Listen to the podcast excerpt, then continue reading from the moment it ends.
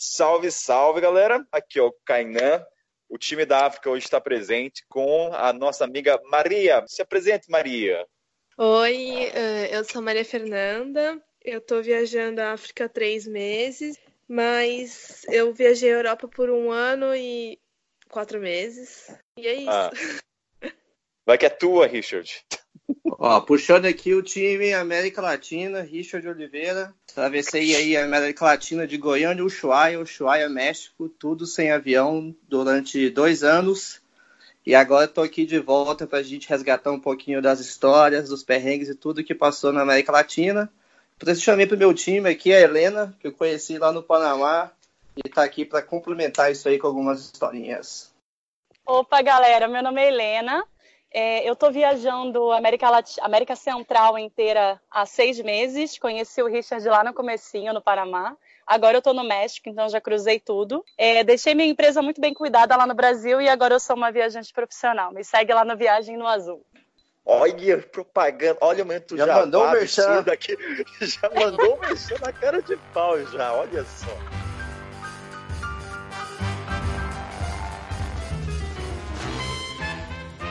Vamos lá, gente. Hoje vamos abordar o tema que muita gente passa: história de busão. Seja uma história feliz ou seja uma história triste. O importante é ter história para contar. Vamos lá, vocês querem histórias felizes de começo ou histórias tristes? Eu tenho uma história perrengue da Guatemala.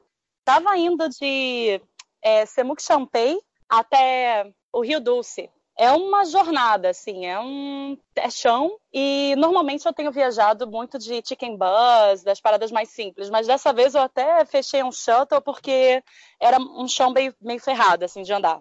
Beleza, peguei o shuttle, no meio do caminho, a gente para. A rua, a estrada que a gente tinha que pegar estava bloqueada por causa de um protesto. Ninguém passava para um lado nem para o outro. E a gente ficou duas horas esperando lá até entender o que, que podia acontecer. Acabou que o motorista do nosso shuttle falou com o motorista do outro shuttle, e aí a gente combinou de trocar de passageiro, para cada um voltar de onde veio, porque passar pela estrada não ia rolar. Então fomos nós atravessando o bloqueio inteiro, que era mais ou menos aí um quilômetro de bloqueio, com a malinha, com tudo arrastando. E quando a gente chegou do outro lado, o outro shuttle estava lotado, porque quem fosse chegando ia chegando, então estava mais cheio do que 35. E aí o motorista do shuttle falou: quem quer ir no teto? E a galera do meu shuttle falou: vocês estão malucos. E eu, no caso, é, eu não sei quem viajou já há muito tempo. Sabe quando você reserva um quarto privado pela primeira vez em dois meses? Cara, tudo que eu queria na minha vida era entrar no meu quarto privado. Porque eu tava dois meses dormindo em dorme. E eu falei, foda-se, eu vou entrar nesse. Eu vou no teto desse bus para poder chegar, porque eu não sei que horas vai aparecer o próximo. Então eu viajei uma hora no teto do, do ônibus junto com as malas. E o frio, não tava passando frio nesse dia? Cara, tava um calor do cão e lá em cima rolou um ventinho, então foi maravilhoso. Tinha a brisa, tinha uma oh, vista maravilhosa e não tinha cheiro de sobaco. Helena, do jeito que você tá falando, nem parece perrengue. Parece mais tá curtindo do que, que perrengue. Isso aí pra mim tá uma história feliz. Ah, o que é perrengue deixa comigo que eu vou contar uma da Bolívia. é o seguinte, tava em Sucre, era mais ou menos fevereiro, não tava, tava tendo carnaval na Bolívia. E o carnaval que acontece na Bolívia é um pouquinho diferente do Brasil. Ele é mais familiar, assim, tem os desfiles, etc. Mas o que mais acontece no carnaval da Bolívia é, é a tradição de jogar água. Então, criança, adulto, todo mundo fica fazendo balãozinho de água, é, balde de água, fica estacando as pessoas. Então, você está andando no meio da rua para ir no banco, por exemplo, comprar pão, do nada vem um balão de água na sua cara, assim, te mora inteiro, sabe? É um negócio que quando você não tá preparado, cara, fica, é muito irritante. Mas a situação foi o seguinte: eu já tinha curtido ali meus três dias de carnaval, já tinha jogado água em todo mundo, já tinha jogado balde de água em todo mundo, já estava satisfeito. Eu ia pegar um ônibus é, de, de Sucre para La Paz, que é um ônibus que dura mais ou menos umas 15 horas, é, e o night bus. E, cara, Bolívia, como é muito alto, é muito frio, sabe? Muito frio. Então, quando eu tava na rodoviária com meu mochilão e tudo. Tipo, 10 minutos antes de entrar no ônibus, veio um pirralho, cara, de uns 10 anos, com puta balde de água, e me molhou inteiro, cara. Mochila, cabeça, roupa, calça jeans, tênis. Me molhou inteirinho aquele pirralho. Um puta balde de água, devia ter uns 5 litros de água. Não sei nem como ele ergueu aquele, aquele balde. Aparentemente você não esquece da cara desse menino, pelo Nossa, eu, claro, eu, eu fiquei numa raiva, mas não tinha o que fazer, eu tinha que entrar no ônibus. Entrei no ônibus, cara, busão de 15 horas na Bolívia. Tinha uma chola do meu lado. Pra quem não sabe, as cholas são aquelas velhinhas, assim, que usam aquelas roupas tradicionais, sabe? E elas têm mais ou menos umas quatro saias debaixo daquela saia tradicional. E esses ônibus da Bolívia, eles não têm banheiro. Então, se for ficar 15 horas no ônibus, é 15 horas só com a parada que tem pra, na estrada. Então, o ônibus, no meio do trajeto, já estava todo molhado, batendo queixo de frio, todo fudido, não conseguia dormir por causa do frio. O ônibus para no meio da rodovia, a tiola que estava do meu lado vai para a estrada para fazer o, o, o número 2 dela. E, cara, as cholas, as mais velhas, elas não agacham nem para cagar, nem para nem pra mijar. Elas só pegam a mãozinha, ergue a saia, caga ali, dá uma sacudida e tá pronto, cara. Mano, quando a Tiola voltou pro meu lado, eu vi, eu vi, eu vi que ela tava. Eu, eu, vi que ela tava fazendo um xixi demorado demais do lado de fora. Eu falei, essa, essa mulher tá cagando. Aí, aí beleza. Ela voltou, cara, que ela sentou do meu lado, subiu um cheiro de merda. Daquele, daqueles assim, cara, velho, muito sinistro. Aí eu falei assim, cara, eu tô molhado, passando frio, cheirando merda, cara, sem ter onde ir no banheiro. E eu tava com fome ainda, porque eu esqueci de comprar comida, mas aí é culpa minha, né? Eu ainda tinha, tipo, 12 horas naquele inferno, naquele ônibus, cara. Oh, foi a viagem mais longa da minha vida. Não, e você falou de não ter banheiro, Maria e eu, a gente pode falar bem que não existe banheiro nos ônibus africanos. Pode lembrar que não tem banheiro, eu já tenho vontade de fazer xixi.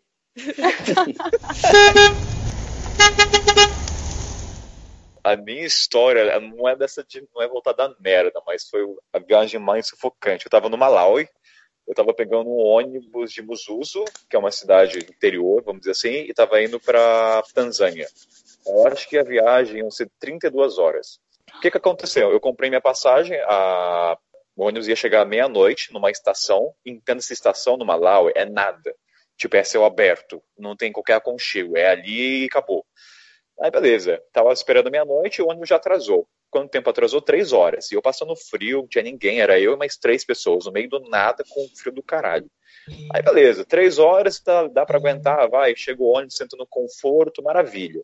Só que não funciona bem assim em alguns países africanos. Como é que funciona? Se tem lugar para sentar, eles vão sentando e vão colocando gente. Dá para ficar em pé? Fica em pé. Dá para sentar no corredor? Senta no corredor.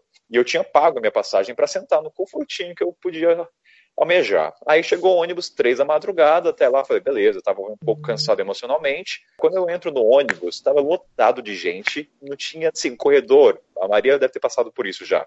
O corredor vive uma montanha de saco de batata, saco de carvão, saco de milho, vai, fazendo uma montanha. Não existe lei no ônibus africano. Aí beleza, falei, caramba, não tem assento, vou ter que sentar no chão. Começa a entrar tanta gente no ônibus, não sei de onde surgiu o pessoal, eu sei que eu sentei no corredor, esmagado por duas mochilas. Eu, eu nunca fiz yoga, mas naquele dia eu aprendi.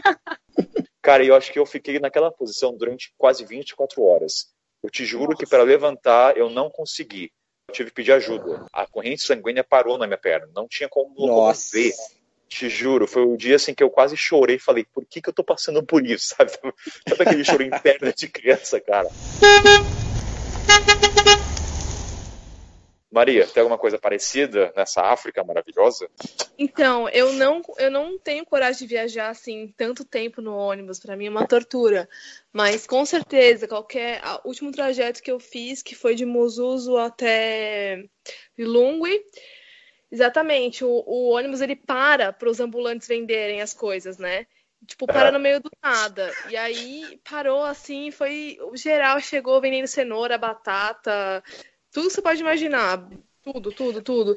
E geral começou a fazer as compras, encher as sacolas. Então eu tava lá, já tava super apertada.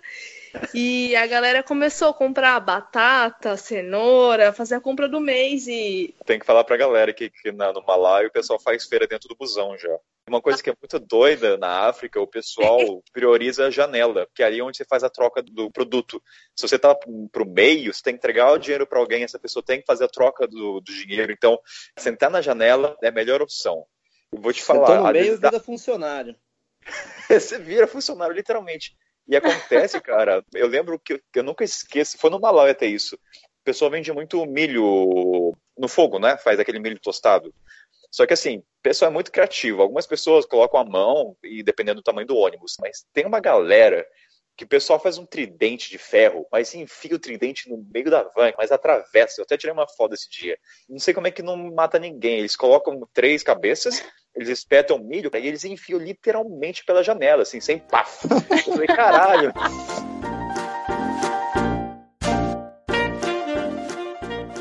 Acho que meu perrengue foi o busão que eu comprei e não existia. Não existia? Eu comprei um, um ônibus de Mbeya até Chitimba, que era para cruzar a fronteira da Tanzânia até o Malawi. Aí eu cheguei, era seis da manhã, eu cheguei atrasada, mas tudo bem, porque sempre atrasa. Aí eu cheguei seis e quinze, o cara já estava me esperando, falou, entra aqui no busão. Aí ele me deixou em outro terminal para entrar numa vanzinha deles, né? Não o busão de verdade, a, a minivan. Aí eu pensei, bom, cara ganhou um dinheiro a mais de mim, porque ele cobrou o preço do ônibus, mas tudo bem. Ele falou para mim que eu ia na vanzinha até a fronteira e lá ia pegar um ônibus grande. Aí quando chegou na fronteira, não tinha ônibus nenhum. Me deixaram lá. Puta e... que pariu. A gente colocar isso como perrengue ou, ou fatos isolados? Se você tiver um outro ônibus a 20 minutos, não é, não é perrengue. Agora, se você não tiver nada, é um puta perrengue. Vocês têm que barganhar preço ou não? Para pagar passagem ou é uma coisa fixa? Cara, depende. Cara, é, depende. Se for esse que você pega na rodoviária, é mais difícil. Hum. Aí não negocia muito, não. Agora, esse que você pega na rodovia, nossa, já, já na Bolívia, assim, o cara falou, não tem lugar. Eu falei, não, vou sentar daqui. Ele, ah, beleza, então. Mas aí eu pago metade do preço nele. É, paga o que você quiser.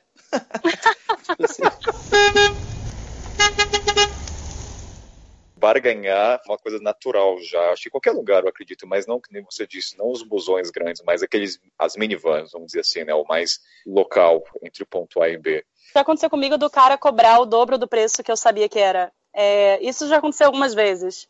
E aí eu falo, cara, eu sei que o preço é tal. Vamos lá, né? Não, pra cima de mim, não. Aí o cara, ai, tá bom, vai. E eles nem, nem tchum, tá bom, paga aí o preço que você sabe que é certo. Mas se eu não soubesse que é certo, eu ia ter que pagar o dobro. Tá, a primeira coisa que eu jogo é o seguinte, eu falo, meu irmão, eu sou brasileiro. Aí o cara, ah, não, beleza então. Aí já não...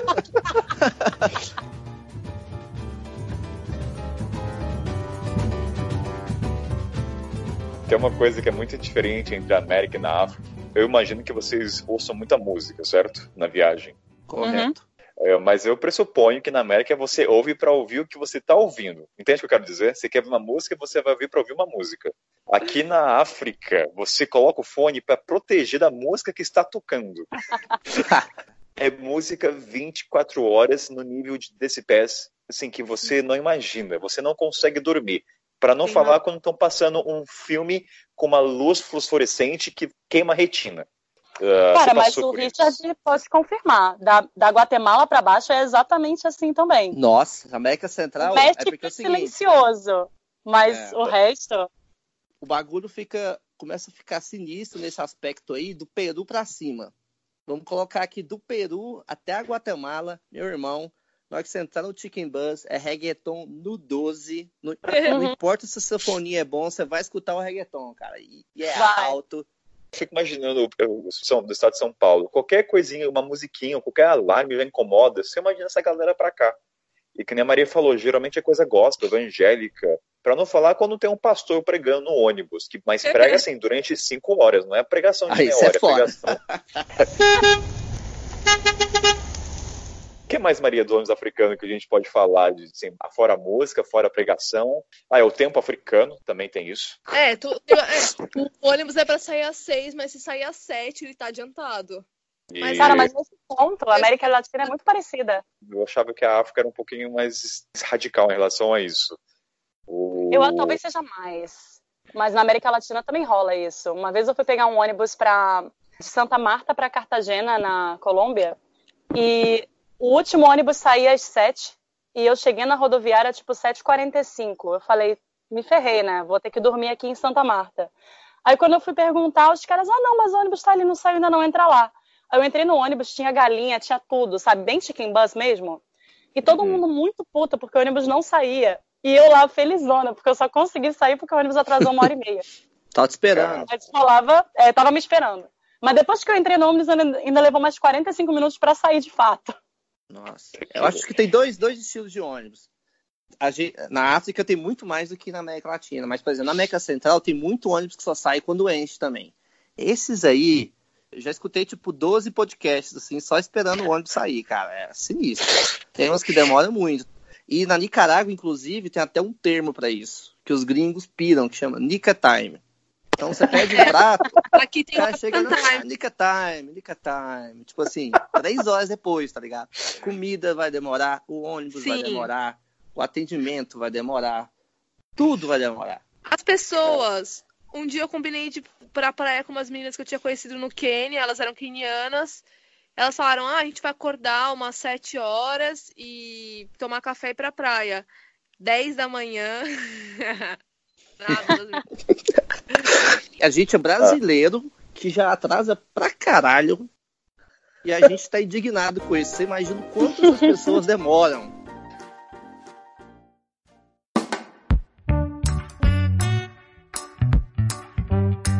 Eu tenho uma, uma, curiosidade agora sobre os ônibus nas Américas. Você vê diferença no estilo? Você percebe essas diferenças entre os países da América Latina, América Central, ou são todos meio que parecidos?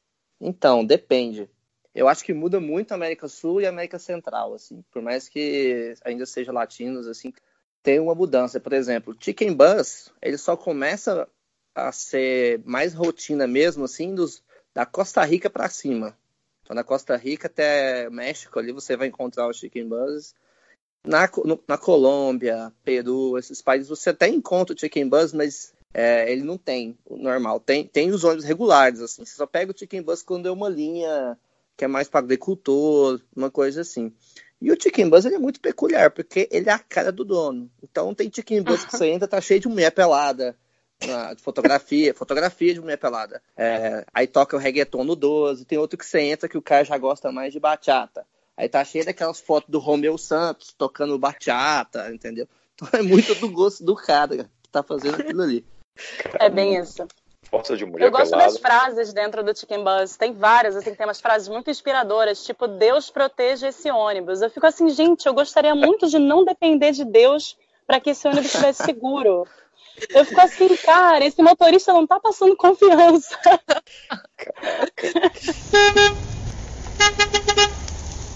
Tem uma dúvida, não sei se acontece com vocês. Vocês conseguem literalmente relaxar quando vocês colocam a mochila cargueira embaixo ou em cima? Você fica meio que num estado de atenção, certo? Ou é... Certo.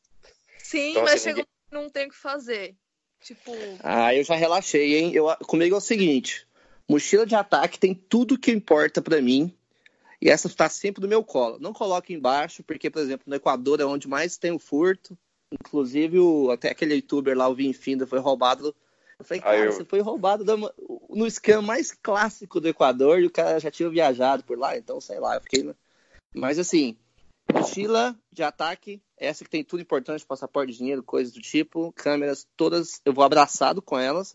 E eu já tô fazendo isso há tanto tempo, cara que eu já tinha. Era até bom, era meu travesseirinho pra dormir, tá ligado? Abraçava assim e capotava. E o mochilão, cara, eu já perdi o mochilão. Depois que eu perdi o primeiro mochilão, você começa a dar uma. Não é que você fica noiado, mas é que, tipo assim, eu só deixava roupa. E roupa uhum. a gente uhum. recupera, entendeu? Não deixava nem, por exemplo. Eu organizei minha mochila de uma forma que todas as coisas que eu deixo no mochilão eram coisas que eu poderia repor, entendeu? É mais roupa, às vezes um nem esse cabo de câmera, essas coisas, cara, eu organizava tudo na mochila de ataque. Então, o meu mochilão, cara, o povo jogava pra cima no chicken bus, pendurava, caía no chão, sujava de terra, e eu tava de boa, porque ali só tinha roupa suja. O meu medo, que, é, o meu medo é de quando coloca droga, né? Às vezes os caras usam de mula ali, porque o mochila é muito fácil de abrir. Cara, uma amiga minha. É, não aconteceu isso que vocês estão falando, mas rolou outra parada de droga com uma menina que eu conheci no hostel, que drogaram ela. Ela estava dormindo no ônibus, abraçada na mochila. É, drogaram ela para ela não acordar. Tipo, passaram, colocaram alguma coisa de. Não sei se era ópio, alguma coisa, tipo, perto do nariz dela para ela cheirar e continuar dormindo e não acordar. E tiraram tudo de valor da mochila dela, que estava abraçada com ela. Então, assim, uma coisa que eu faço, eu só viajo com, pelo menos assim, passaporte, dinheiro, dólar, essas coisas, na doleira dentro da minha calça. E o celular preso também na minha calça, amarrado. para não perder pelo menos essas duas coisas que são mais importantes. Esse scam é foda. Como que escapa disso? Voltando a essa coisa da mochila, quando o pessoal pergunta se eu fico encalhado, eu falo pra galera: fique mais preocupado com a sua mochila de ataque, a pequena no seu colo. A minha mochila cargueira, não sei de você, mas assim, se for furtar a coisa que está dentro, não tem valor. Mas a mochila cargueira tem valor. tem o um preço, não é barato. Não é tipo. É verdade. Uma mochila, uma mochila cargueira pode variar de, de 50 reais até 1.800 reais. Então, assim. Uhum. É, não, acho que se, fosse, se a minha fosse uma Delta, eu ia ficar noiado também. É, então, Mas não é cara, a minha, é uma, a minha é uma Deuter Delta, então assim, é o peso da mochila. Ah, tudo faz sentido agora.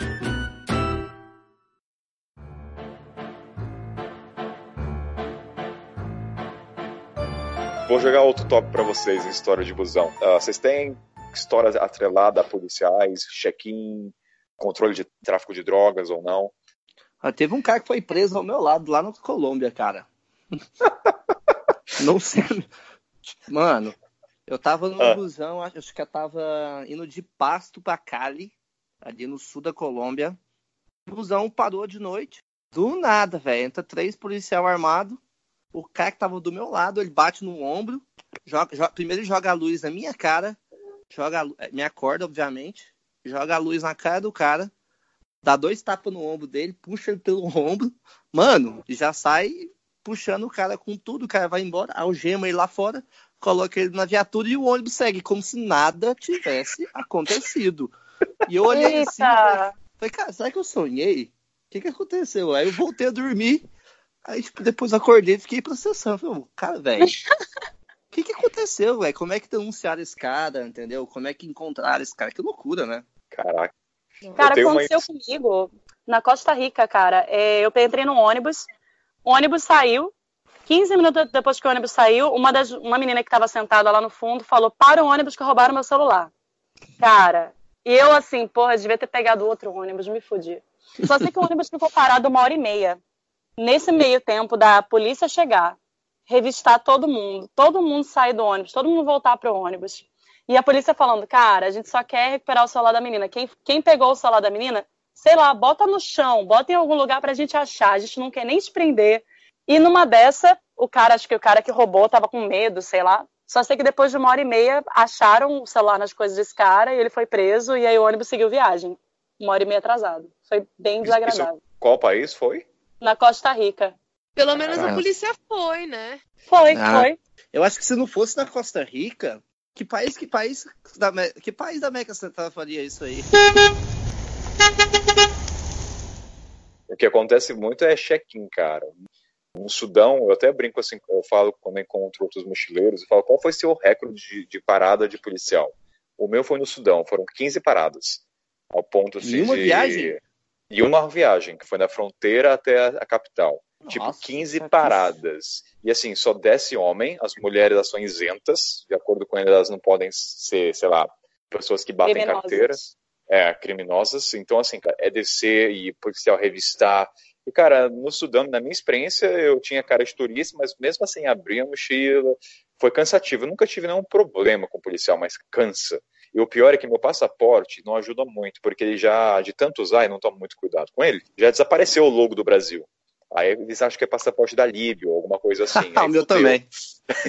Aí o pessoal acha que é passaporte de alguns países que são parecidos. Da Líbia é parecido. Eu não sei qual, quais são os outros países, mas eles, ele olha e não vê que é do Brasil. Que seria, a hora que eles veem que é Brasil, muda a relação. Mas até chegar e ver que eu sou do Brasil, é outros 500. Eu tenho uma história que foi no começo da minha viagem, quando eu estava aprendendo a ser mochileiro, vamos dizer assim. Eu estava saindo da capital do Zimbábue, Harare, e no para um vilarejo. Aí eu estava falando com o meu host, era pelo Workaway. Aí eu, mandando mensagem, eu falei, ah, fulano, como é que faz para chegar aí na sua casa? Ela falou, você pega o bus tal aí e você vai descer entre, você não vai chegar até o destino final, você vai parar no meio da estrada. Aí beleza, eu falei, ah, beleza, vou parar no meio da estrada. Aí fui falar com o motorista e falei, ah, fulano, motorista, eu vou parar nesse lugar aqui. Falava inglês, ele olhou assim com uma cara de espanto, já não gostei, e falei, daí o cara perguntou, você tem certeza que você vai parar aqui? Falei, tenho, é, o meu, meu host falou aqui, até passou o número, quiser ligar para ele. Aí beleza, aí o motorista falou assim, beleza, vou deixar você lá. Aí no meio do caminho, o motorista, o braço direito dele, chegou também e perguntou, garoto, você tem certeza que você vai descer nesse ponto? Daí eu comecei a ficar cagar na calça. Falei, por quê? Que, qual é o problema de parar nesse, nesse local? Ele falou, ah, porque é perigoso parar ali à noite, não tem nada. E na minha, no meu entendimento, assim, eu tava com medo de ser furtado, assaltado, sabe? Já aquela percepção de uma África generalizada, aí, estereotipada. Aí eu tentei ligar pro meu host, isso era o quê? Duas da manhã. Aí eu falei, aí, porque ele falou que podia ligar a qualquer horário. Tentei ligar, não dava sinal, não respondia nada. Eu falei, caralho, eu acho que eu vou morrer. Aí chegou faltando próximo da. Cara, e assim, a estrada era só. É, assim, era mato, não tinha nada. Não tinha, assim, cara, pensa numa estrada assaltada, bem assaltada, mas não tem nada. Literalmente, não sei nem como comparar, nem algum filme, alguma coisa. Só sei que estava chegando próximo, o motorista falou assim, garoto, olha, você tem certeza? Eu prefiro levar você até a cidade, você fica na minha casa. O cara falou isso, para você não Nossa. ficar sozinho. Daí eu falei, fodeu, entendeu? Eu tô perdido, eu tava no começo da viagem, não tinha bagagem ainda. Eu falei, é hoje que eu vou desencarnar e minha mãe vai saber pelo jornal do Zimbábue que o filho dele morreu. aí, cara, aí tava chegando no ponto, assim, eu tava com. Falei, o cara tava falando assim, o cara falou, tava chegando próximo. Nesse tempo eu tava olhando a janela, vendo que não tinha nada, só tinha matagal. Cara, quando por um milagre, sei lá, tava, tinha um fecho de luz, aquele fecho luminoso, sei lá se era Jesus, mas era o meu host, cara, isolado na puta que pariu. Aí beleza, quando eu desci do ônibus, ele tava com aquele sorrisão branco, me abraçou, cara, aquela hora vem aquele descarga de alívio. Aí eu perguntei, o nome dele era Pisse, eu falei, Pisse, por que o pessoal tava me alertando perigoso, perigoso, perigoso. Onde não tem nada aqui. Eu tava imaginando que era gente com arma, com. Sabe quando você desce. Vou explicar por que, que eu tava com medo. Algumas paradas antes em Cape Town, na África do Sul, você para, cara, é muita gente vem de cima de você, entendeu? Você fica sozinho, então dá aquele medo. Você não tem ninguém para te dar suporte. Eu achava que ia ser isso mas não tinha nada. Daí ele falou assim, Kainan, o problema, no, o perigoso que ele estava falando não eram as pessoas, é os animais em torno, leões, elefantes à noite aqui. Ah! Eu falei, ah! você tá falando? Daí na hora, aí ele falou assim, você tá falando sério? Eu falei, é. Ele falou que aqui, o parque natural são dois quilômetros daqui. Então tem leões em volta à noite. Tipo, não é brincadeira. Eu falei, caralho. Leão pode ser mais perigoso que pessoa. O motorista e o braço direito estavam me alertando do perigo dos animais à noite selvagens me atacarem. não porque não porque pessoas. Olha que doido. Isso, assim, essa é uma história que eu é nunca esqueço. É o tipo de problema que a gente nunca acha que vai ter, né? A gente descobre é. problemas completamente novos quando a gente viaja. Não é todo dia que alguém fala que é perigoso para os animais à noite te atacarem. E acontece. Né?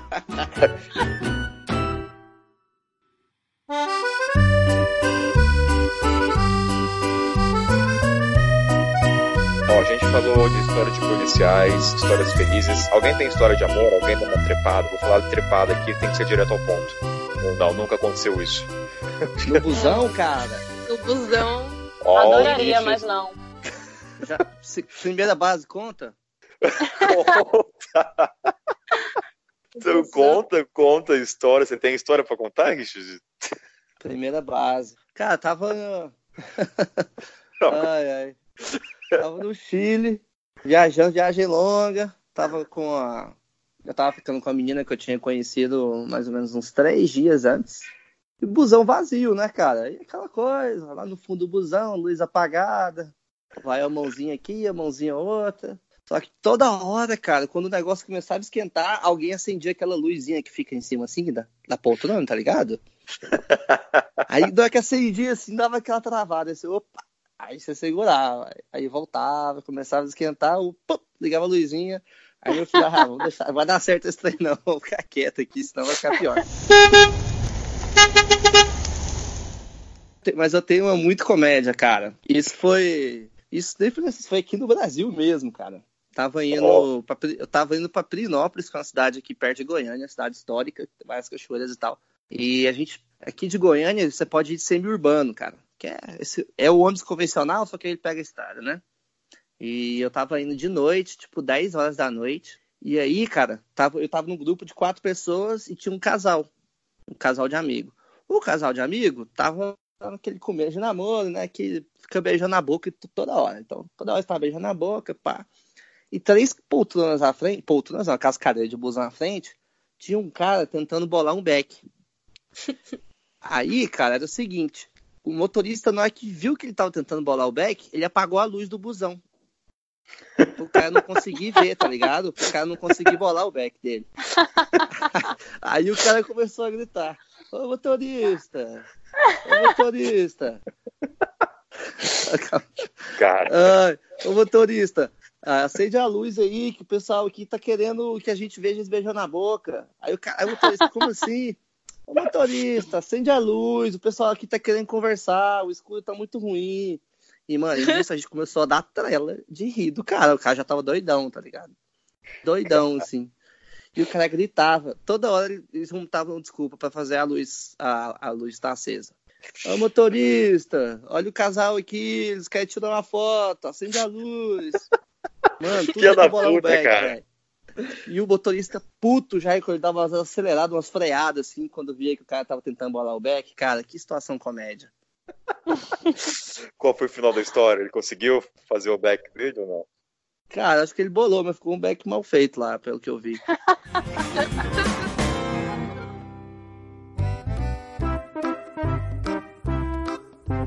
eu tenho duas histórias. Busão, uma, eu tava pegando um busão indo de África do Sul pro Zimbábue. Aí entrei no busão, eu não tinha nenhum conhecimento que grande parte da população do Zimbábue é gospel ou católica, evangélica, gospel em geral, gosto de cantar. Aí entrei no busão, o motorista todo simpático, né, perguntou assim, alguém tá com passaporte legal, que fale agora, ou que a gente possa ajudar. Aí na hora eu falei, caramba, o cara quer ajudar quem tá com passaporte legal. Falei, ah, gente boa, né?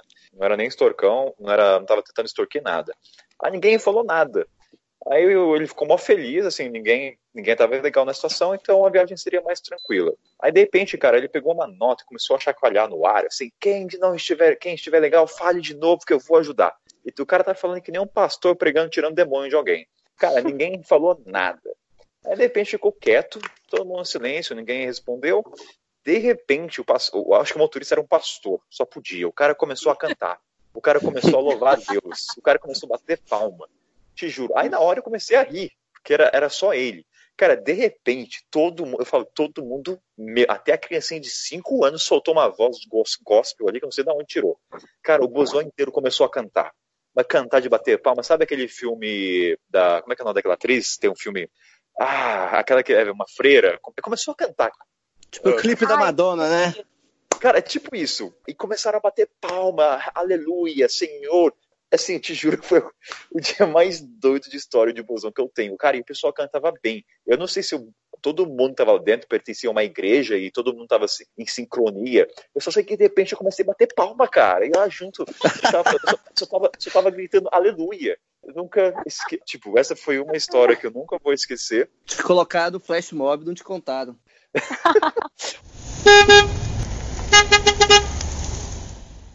Na Etiópia, eles têm uma superstição: quando o vento bate na sua cara, você vai morrer ou você vai ficar doente. O pessoal já tinha me falado isso antes, só que eu falei, ah, mas isso é superstição, o pessoal, o pessoal não deve levar a sério. O que, que, que aconteceu? Uhum. Quando eu peguei, eu comecei a pegar as minivans para ir para vilarejos ou coisas assim, cara, tava no calor do cão. Ah, sabe aquela minivan onde é espaço para seis e cabe 16 pessoas? Era essa situação que eu me encontrava. Todo vidro fechado eu estava do lado, eu abri uma brechinha do vidro para, sabe, circular o ar. Deu 10 segundos, a mulher, pum, fecha. Falei, puta que pariu, maldita superstição que o pessoal leva a sério. É, se tem um conselho que eu falo para quem for para Etiópia pegar transporte local, esteja preparado para viajar de vidro fechado. Eles não abrem. E eu sinto falta do ar circulando. E eu tenho alergia ao ar-condicionado. Isso é uma coisa também que pode ser um problema. Se eu fico muito tempo com ar-condicionado, eu começo a, a espirrar ou coisa assim, eu não me sinto bem. Então, no Sudão, por exemplo, como é muito calor, é, os vidros são todos fechados pelo ar-condicionado. E volta e meia eu tive que abrir o vidro. Aí veio o motorista, o braço direito, chegar para mim: olha, você tem que fechar. Isso no árabe, né? Eu tentando explicar. Daí, o que, que eu fiz? Eu pedi para o meu host escrever uma cartinha no papel, um, escrever no papel em árabe, falando: esse garoto tem alergia de ar-condicionado, deixa a janela um pouco aberta. Então, toda vez que vinha alguém para mim falar para fechar, eu mostrava o papelzinho. Mas o bom é que eles eram. So... o bom, que fase, bom... cara. mas, eles, mas eles eram muito solícitos. A hora que eles viam um papel, eles entendiam e pediam desculpa, entendeu? Não era. Ah, muito bom. Então, pelo menos isso. Mas na Etiópia eu acho que não ia rolar, não, cara. Ali é superstição e ia ser amaldiçoado.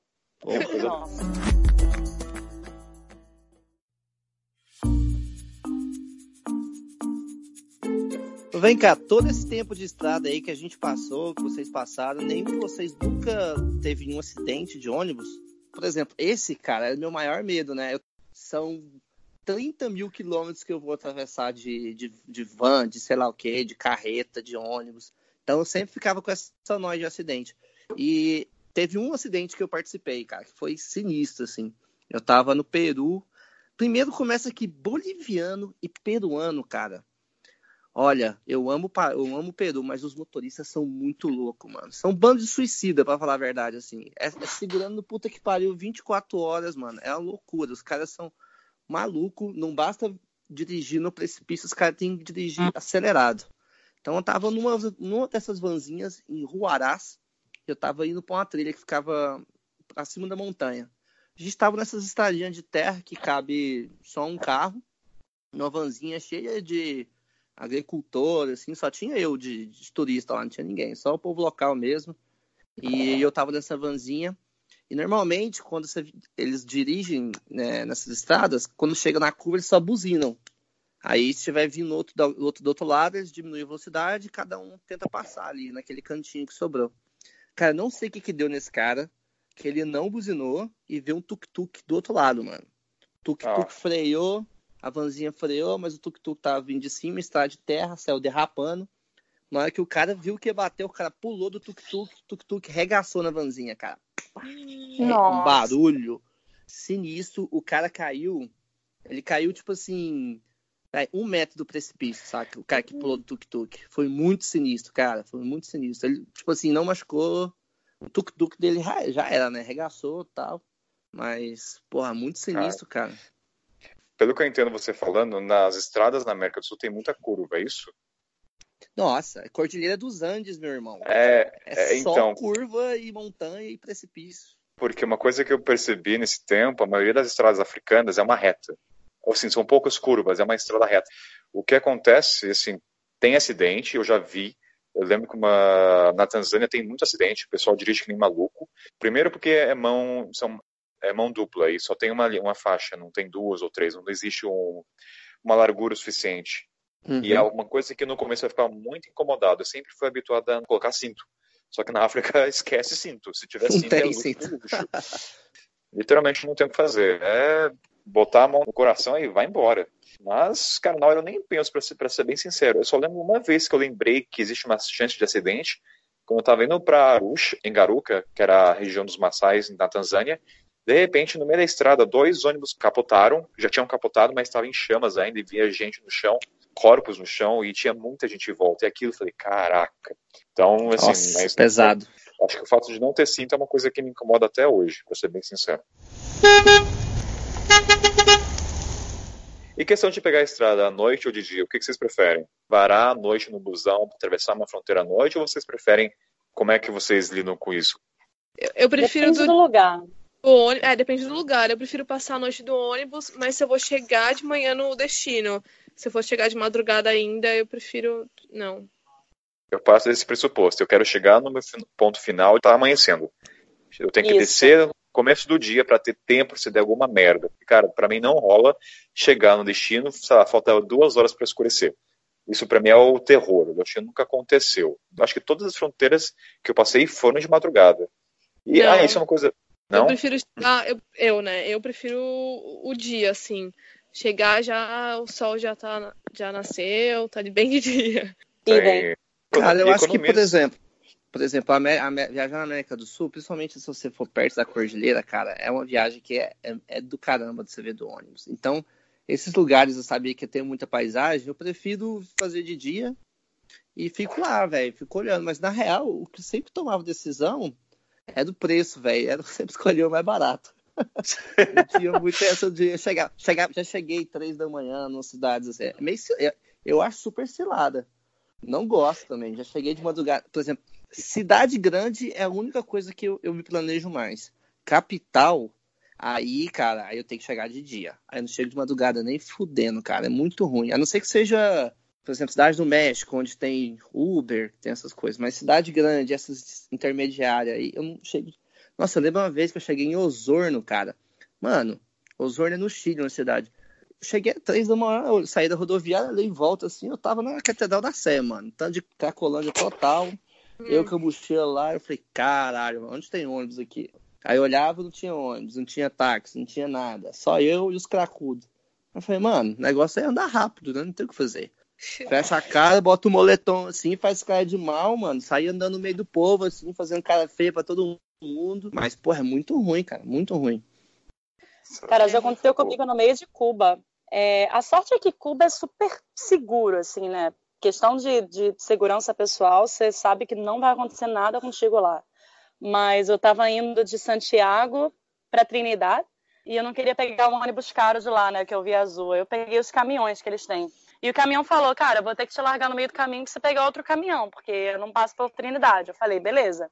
Quando ele me largou, era tipo numa interseção de estrada, no meio do nada, às 5 da manhã. E aí de lá eu tinha que esperar outro caminhão para poder ir pra Trinidade. E aí eu falei, opa, legal, beleza, né? Tô aqui, sozinha, numa interseção, tudo escuro. E aí eu acabei pegando carona acidentalmente, porque parou um caminhão, o motorista foi sair para fazer xixi, sei lá, Aí eu fui falar com o motorista como se ele fosse motorista de caminhão de passageiro. Hum. Ah, pra onde você tá indo? Tem espaço, não sei o quê. Aí ele falou, ah, sabe aí. Aí ele abriu a porta do passageiro para mim. Aí, opa, fui olhar um caminhão de carga. O cara me deixou em Trinidade, de graça. Pô, da hora. Aí, sucesso.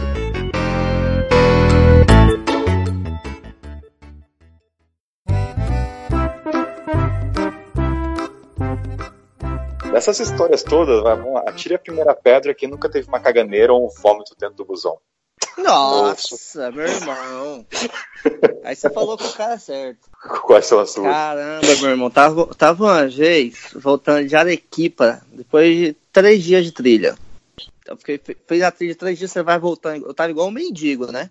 Aquela situação, você já imagina. E, cara, não sei, que, não sei se foi uma parada que eu comi, não sei o que que deu. Mas eu tinha que ficar mais ou menos umas 5 horas, cara. E não tinha van, a vanzinha que eu peguei não parava, obviamente não tinha banheiro. Cara, ele me dava aqueles arrepios, assim, sabe? Doía até a espinha, cara. Um negócio sinistro. Aí eu falei assim, cara, vou dar um. Só um peidinho aqui, só pra dar uma aliviada, né? Nessa dor que eu tava sentindo. Meu irmão, na é que eu peidei, cara, eu já senti o melado já escorrendo. Caralho, velho, me caguei. Aí eu falei, Olha. porra, velho, eu tenho umas 5 horas cagado dessa van, o que, que eu vou fazer para não, não feder e as pessoas me expulsarem, né? Aí eu lembrei que eu tinha lenço umedecido da trilha, porque tinha dia que eu não tomava banho. Mano, peguei um monte de lenço umedecido, abri a, abri a calça, fui colocando na bunda, assim, mano. E, cara, sem a... enquanto a galera virava o rostinho assim, eu meio que me dava uma limpada, assim, tá ligado? Nossa. Aí eu fui meio que limpando, assim, pá, limpei por debaixo do short, enquanto a galera não olhava. A sorte é que eu tava no cantinho aqui, menos. Tipo assim, não tava tão na cara de todo mundo, tá ligado? Aí eu fui me limpando assim com o lencinho umedecido. Mano, e ficou aqueles lenços umedecidos, assim, tudo fedido. Falei, velho, o que que eu faço com isso? Aí a caatinga começou a subir. Eu falei, cara, eu preciso tomar uma atitude agora. Falei, Desculpa o meio ambiente, mas eu vou desovar essa merda. Aí, mano, joguei pelo vidro, velho. A minha, eu tava na Etiópia. Cara, e eu sou muito frágil, não sei se a palavra é frágil, mas eu passo muito mal com curva. E na Etiópia tem, é o país que tem mais curvas dentro dos países que eu já encontrei.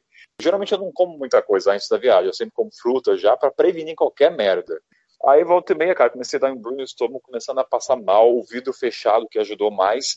Aí eu falei, cara, eu vou gorfar aqui, não tô segurando, cara. E assim, e eu procurando qualquer coisa, sacola. Eu sempre carrego, cara, mas sei lá, naquele bendito santo dia, porque não tinha uma sacola comigo. Aí eu olhei, eu tava com tipo um tecido dos maçais, é um, é um tecido legal, porque dá pra uma cobertinha. E assim, cara, eu tinha um maior carinho por ele. Eu olhei para ele, olhou para mim, olhei para ele e falei: Ah, não, velho. eu falei, onde é onde você vai embora. O cara do meu lado já tava percebendo que eu tava dando aquelas soluçadas para segurar, não deu outra. Pá, usei meu tecido com dor no coração, aí o cheiro de fome, aí foi a pessoa abriu a janela. Mas que eu, Agora não tem superstição nenhuma, meu amigo. Nessas horas todo mundo abre a janela. E o pior é que o vômito é aquele cheiro ácido. E o, o lado a... bom, vamos dizer assim, que o pessoal foi muito solícito. Ninguém ficou tipo assim, sabe quando vomita o pessoal fica quieto e fica te xingando com os olhos? No sentido de olhando você querendo crucificar. O pessoal foi solícito e abriu a janela, perguntou se estava bem. Foi a primeira vez que eu vomitei no ônibus. Nunca caguei que você fez, nem espero passar por isso. E as meninas, não tem nenhum podre, só os homens que vão falar merda aqui, literalmente. Nem a Já rolou comigo de número um, na verdade. E foi um pouco humilhante, porque. Mais que o meu? Na... Não, não foi tão humilhante. Ô, Richard, você, você é o concurso, né? Não tem nem como competir. mas, mas eu tava na Costa Rica e eu tive a brilhante ideia de tomar uma cerveja antes de uma viagem de ônibus. Gente, não façam isso. Não é inteligente. Eu só sei que passo. Eu, eu não sei vocês, mas eu tomo cerveja, parece que abre a torneirinha, assim, desde a primeira. É ridículo. E era um desses ônibus sem banheiro, né? Então, deu meia hora de ônibus, eu já estava apertada. Uma hora de ônibus, eu já estava quase chorando. Quando deu uma hora e meia, eu falei, cara, não tem como, não dá, não tem. E aí eu cheguei no motorista e falei, ô motorista, quanto tempo até a gente chegar? Ele falou, mais 40 minutos. Aí eu pensei, cara, não dá para segurar. Eu falei, moço, olha só, eu, eu tenho que fazer xixi. Aí ele, ah, não dá para parar. Aí eu falei, olha, moço, se você não parar, eu vou fazer xixi no seu ônibus porque eu não tenho escolha. Aí ele parou no meio da estrada, eu desci é, é. na frente de todo mundo. Eu, agachei assim na, na, na, lateral do ônibus, todo mundo me olhando assim pela janela. Fiz Olhando meu xixi. Voltei pro ônibus, de cabeça erguida, assim. Estou aliviada. Podemos seguir viagem.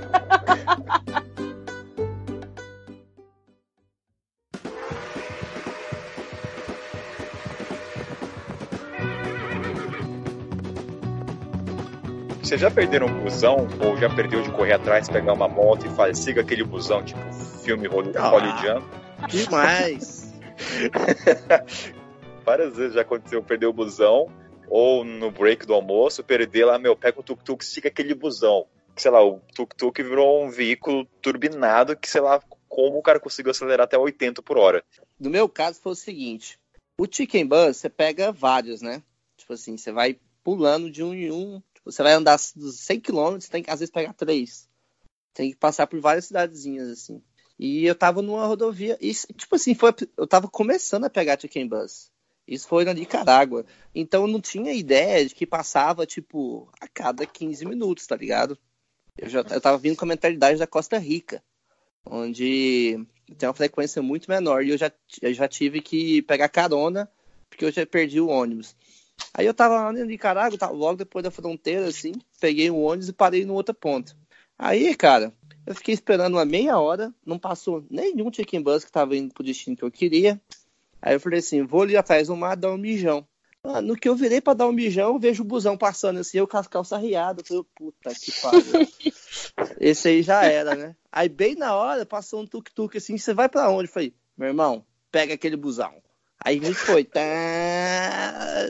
andou uns 5 quilômetros, assim. Aí na hora que o busão. Ele, ele pegou, pareou com um tuk-tuk, assim, com, com o busão, acenou pro cara. Aí o cara foi na parada, pô, deixou, jogou minha mochila. E o cara do tuk-tuk ainda botou minha mochila em cima do busão. Foi gente boa. Ó, cara, história de filme. O que, que é longe para vocês? Qual é o tempo de duração de viagem que vocês falaram? Isso aqui, para mim, começa a ficar longe. Para mim, é acima de 15. 15 horas. De... Não, não importa se é. Tipo assim, é porque não, às vezes, por exemplo, na, na América Central, às vezes demora 6 horas para fazer 120 quilômetros, tá ligado? Então é, é, o tempo que você vai ficar no transporte. 15 horas eu acho, já é longinho. Vou, vou me, tipo assim, é, é, que eu vou me preparar, vou me preparar para aquilo. Tipo, eu vou no banheiro antes, vou pensar numa roupa que eu vou ficar nesse ônibus. Abaixo disso, eu vou de qualquer jeito, entendeu? Eu nem planejo nada. Vocês, meninas, vocês, qual é o tempo de vocês? Vocês também se preparam que nem o Richard ou não? Para mim, a partir de 12 horas já fica longe. E sim, me preparo. Sempre vou no banheiro antes também. e roupa confortável. Não gosto muito de viajar de jeans, mas prefiro sempre viajar com uma calça de moletom assim, levar uma comida, água. Para mim, eu tô, eu tô com rixa de umas 15 horas, porque eu já eu dei uns vacilos nessa viagem e tive que pegar uns ônibus que eu ficava. Eu fiz uma travessia é, Nicarágua-Guatemala, que durou 23 horas, sei lá, mais ou menos isso. E esse para mim foi bem cansativo, mas assim, de 15 para baixo tá tranquilo. Agora eu sempre, sempre me preparo. Pode ser uma viagem de duas horas, eu odeio sentir frio em ônibus. Então eu ponho todos os meus casacos na mochila de ataque, ponho, porque se não, se não virar casaco, vira travesseiro. E sempre tenho comida e água também, porque eu como, eu como de tédio. Então quando eu fico em ônibus, eu fico com muita fome.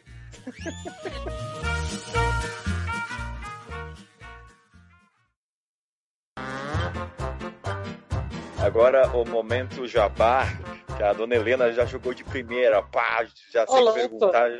Ô, louco, meu, já. Mas pode dar o, o jabá duplo aí. Pode você, Opa, aí sim. Fale por que, que as pessoas têm que te acompanhar, faz o seu jabá, convença e vende o seu produto. Boa! Bom, o meu Instagram chama Viagem no Azul. E muita gente pergunta por que azul, né? Azul do céu, azul do mar. Não, é muito menos romântico do que isso. É azul da conta bancária. Porque falo, é sério. Eu falo muito sobre preço de tudo. Quanto custa, como viajar barato. Então eu, eu detalho tudo isso na real mesmo no meu Insta. Então quem seguir vai saber que não é tão caro assim e dá para fazer. Tá o jabazinho da dona Helena. Gostou do jabá, Richard? Na linha, cara. Acho que se fosse o meu, teria que ser Vida do Cheque Especial, rapaz. Porque eu, eu já, eu já. Eu conheci o Cheque Especial com 19 anos para ir para Argentina. Foi cedo. Depois de aí, a gente teve uma relação firme, forte e tá até hoje. Tá melhorando. Ai, ai. Galera, quem quiser conhecer também o meu canal, arroba Vida de Mochila no Instagram, youtube.com barra Vida de Mochila. Tem um canal no YouTube também, onde eu escrevo um pouco da minha saga aí pela América Latina. Eu criei uma websérie aí que já tem mais de 58 episódios, deve chegar até 100 episódios. E tem todos os meus relatos, um pouco do meu estilo, um pouco de romance, de trilha, tudo lá no meu Instagram. Então confere tem, lá. Mas tem o um relato da caganeira? Cara, essa eu não, eu não tive coragem. Vou deixar pro podcast, sabe por quê? Porque o podcast é uma mídia de nicho. É uma mídia que a pessoa tem que fazer um pouco mais de esforço para assistir. Se a pessoa assistir 30 minutos da gente conversando, ela merece escutar a história da minha cagada. Agora, essa galera que vem, fica lá, ah, eu tenho 5 mil reais para fazer para viajar uma semana, será que dá certo? Entendeu? O Instagram é muito isso, é muito pulverizado. Isso aqui vai ser uma mídia mais de nicho. Então, aqui tem que ficar as histórias mais pesadas. e agora, Dona Maria, é a sua vez, Maria. É, meu Instagram é o Cultura Navegável. Eu escrevo mais histórias do que eu passo e das pessoas que eu conheço. E é isso. O meu Instagram é caina.ito, escrevo histórias ou mini contos, vamos dizer assim, às vezes umas reflexões, horas de felicidade, horas tristes.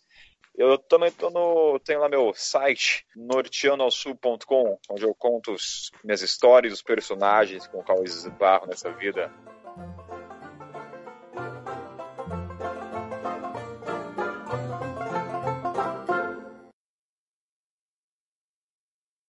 Meu Instagram chama Vida de Mochila. No momento que tiraram minha mochila, eu tinha que carregar o restinho de roupa suja na caixa. Aí eu falei, cara, Nossa. é sinistro. eu, tinha uma, eu tinha uma caixa dessas de, sabe, de caixa de caixa de ovo, assim. Aí eu colocava ah. as roupas e ficava andando pra um lado pro outro no rosto com essa caixa. Eu falei, caralho, que bad, velho.